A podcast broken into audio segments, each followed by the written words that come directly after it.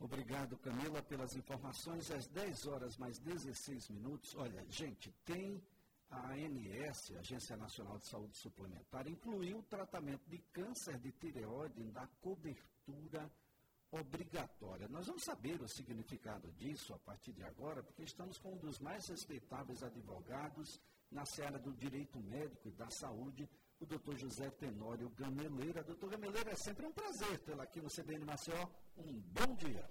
Bom dia, Elias. Bom dia a todos. Uma satisfação voltar aqui ao programa para trocarmos algumas ideias e prestar uh, esclarecimentos, principalmente, Elias, aqueles usuários de plano de saúde que estão doentes, né, que estão sofrendo e que, por vezes, têm os seus atendimentos negados por conta de ilegalidades dos planos de saúde. Então, a informação é super importante para que o consumidor ele venha exercer o seu direito e não achar que a operadora está fazendo favor.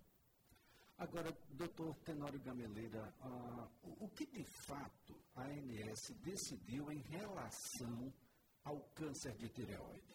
Bom, ah, inicialmente eles fazem, eh, existe uma consulta pública para a incorporação de novas tecnologias e novos tratamentos e eh, foi recepcionado algumas sugestões e dentre elas agora a inclusão é, integral do tratamento de câncer de tireoide. Lembrando que, é, desde o ano passado, com autorização, com a, desculpe, com a alteração legislativa em relação ao rol de procedimentos da ANS, aquelas tecnologias que não estão inclusas na, no rol da ANS, desde que tenha é, uma, uma evidência científica forte, é, ela pode sim ser é, objeto de, de tratamento. Lembrando que ah, assim, as pessoas que estiverem com seus procedimentos negados por conta dessa, é, dessa justificativa devem procurar o seu médico, ele faz uma, um estudo técnico, é, junta evidência científica e é, deve procurar um advogado especialista ou a OAB, Comissão de Direito Médico, o próprio Ministério Público, a Defensoria Pública e, e mesmo a própria ANS, para ter o seu direito restabelecido. O que é que a gente já tinha em relação ao câncer de tireoide? Por exemplo, eu já tinha direito à cirurgia, à radioterapia. O que é que de fato é, foi incrementado por parte agora de uma cobertura que passa a ser obrigatória segundo a MS? É, excelente pergunta. Veja, alguns tratamentos, ah, por exemplo, algumas ah, quimioterapias e alguns exames, principalmente alguns exames, eles já estavam dispostos, já estavam contemplados. Existia uma, uma dúvida quanto à concessão de medicamentos para, ah, o câncer, para o combate ao câncer de tireoide. Então, Hoje não há mais nenhuma, nenhum questionamento assim de forma direta aqueles usuários, é, aqueles pacientes que estejam enfermos e, e com esse tratamento, ele é, sem maiores delongas, com o pedido do médico, ele já pode sim é, ter o seu tratamento é, integralmente contemplado. Então não há nenhum problema em relação e faço um destaque e volto e repito que mesmo aqueles tratamentos que não estejam no rol, desde que tenha evidência científica, não há nenhum problema em ser é, liberado a esse tratamento. Perfeito. Então nós temos aí um medicamento, medicamento que foi incorporado, passa a fazer parte do rol ah, e alguém pode até dizer, até pelo, pelo que foi descrito aqui pelo doutor Tenório Gameleira, de que, olha, poxa, mas se for indicação médica a gente consegue, então estar ou não estar no rol não faz diferença, mas faz, né, doutor? Estar no rol, a solução é pacificada. É, veja, faz a diferença, mas, como eu, eu repito, desde que tenha uma evidência científica forte e uma indicação médica, Portanto, é, não, não, não é tão importante estar no rol de procedimentos. Então, é porque muitas vezes a população e os usuários ele tem um, uma negativa e uh, acha, pode até achar que aquela negativa ela é, ela é legal e ela não é legal. Agora, o médico assistente do paciente, ele tem que se debruçar naquele caso e tem que fazer um bom relatório médico, Elias, porque há uma dificuldade, muitas vezes, desse documento, dessa, desse, dessa análise do caso concreto, em que o médico ele tem que descrever de forma detalhada aquilo que o paciente tem, nominando o CID, né, que é o Código Internacional de Doença, ele vai descrever é, a forma, se o, aquele tratamento ele é urgente, é emergente, é urgente ou é, ou é eletivo, né?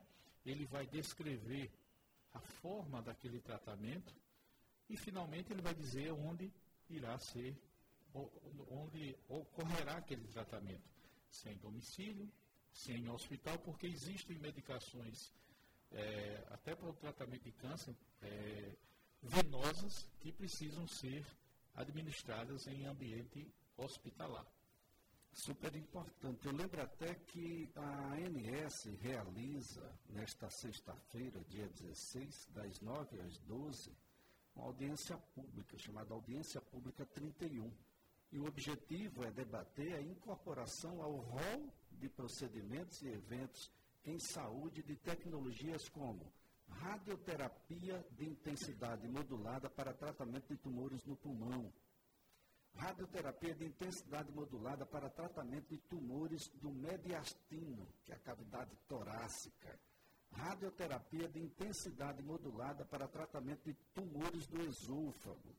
Então, as propostas tiveram recomendação preliminar de não incorporação à lista de coberturas obrigatórias pelos planos de saúde tendo sido debatidas ainda na 16ª reunião técnica. A audiência vai receber contribuições, críticas, informações, o evento vai ocorrer de forma remota, né? é preciso fazer inscrição até as 5 da tarde de hoje. Tá? Você busca lá no site da ANS, www.gov.br ANS, você vai encontrar o link, mas esse, isso que aconteceu com o câncer de tireoide, doutor, foi alvo de reuniões técnicas passadas. Certamente. Então, essa participação nessas reuniões técnicas, que trata agora sobre a questão de câncer de pulmão, torácico, de esôfago, é super importante que a população participe. É muito importante porque você queima uma etapa, porque veja, quando você busca um tratamento que ele não está disposto no rol de procedimentos, você tem ah, uma dificuldade a mais é, em que você tem que, o seu médico assistente tem que lhe dar os elementos e os subsídios, além do, de um bom relatório médico, um, um relatório médico bem detalhado, ele tem que juntar as evidências científicas. Então, a população participando e aquele rol sendo ampliado, você queima uma etapa e você é uma coisa importante que você é, diminui uma coisa que o paciente muitas vezes não tem, que é o tempo. Então, é muito importante essa participação, é muito bem lembrado por você sobre esse, esse essa audiência pública. Aconselho a todos a participarem, é, que isso irá facilitar e muito a, o procedimento e os tratamentos dos usuários de plano de saúde. Bom, é super importante para os médicos também, né, que precisam estar cientes dessas evidências que acontecem, como por exemplo, nós já temos um novo medicamento no rol, tá? o rol da, da ANS para o câncer de tireoide, então, ou seja, pode prescrever com muito mais tranquilidade, porque ele já faz parte, é uma obrigação a cobertura por parte dos planos, sem uma discussão ampliada. Certamente. E é, também vou deixar o contato da própria ANS, para que quem tiver dúvida e quiser, é, enfim, o 0800 701 9656.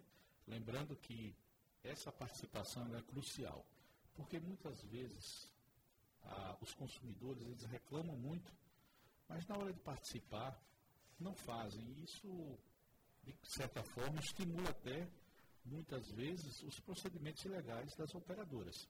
Então, é importante essa participação. Bom, esta semana nós tivemos aí o anúncio do reajuste de 9,63% no preço dos planos de saúde individual e familiar, mas eu quero destacar aqui de que a Secretaria Nacional do Consumidor, que é ligada ao Ministério da Justiça, no dia de ontem, na quarta-feira, pediu esclarecimentos à Agência Nacional de Saúde sobre o reajuste dos planos de saúde, que ano após ano é sempre quase ou mais que o dobro da inflação que é medida aí pelo IBGE, pelo IPCA. Veja, a, a ANS ela mudou a metodologia do cálculo é, para se chegar a um percentual de aumento. Então, não somente reflete, é, só há um reflexo da própria inflação. Também é considerado o custo de utilização, o custo hospitalar, atrelado ao IPCA, e é, existem algumas deduções, por exemplo, a, a, a eficiência do plano de saúde, a majoração também por é, alteração de faixa etária, e na, nesse próprio IPCA, existe um subgrupo lá chamado de é, despesas médicas. Então, aquele percentual também ele é, é deduzido. Lembrando que no ano passado nós tivemos um aumento de 15,50% e no ano retrasado nós tivemos uma deflação de 8%. Então, é, Ministério da Justiça fez muito bem em pedir esclarecimentos, porque eu, eu falei a metodologia de cálculo de forma muito simplória. Mas tem essas variáveis e a, a, a ANS ela deve uma explicação não só ao Ministério da Justiça, mas para qualquer cidadão, para que você entenda a motivação, tendo em vista que não só, Elias, reflete a inflação, ela reflete também a, o aumento da, do custo hospitalar e da utilização, atrelado também à eficiência e a alteração de idade. Então, como é um, um cálculo relativamente complexo, é, e também é, atrelando a variável do IPCA. Então, como é um, um, cálculo complexo, nada mais justo de que isso fique devidamente esclarecido à população.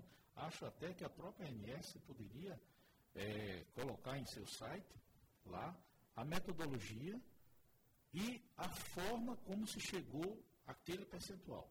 É importante porque existem os consumidores que não detêm esse conhecimento técnico, mas que é um direito por se tratar, na grande maioria, de relação de consumo, exceto os planos de autogestão, aqueles que não são comercializados ao público em geral, é, caracteriza sim uma relação de consumo.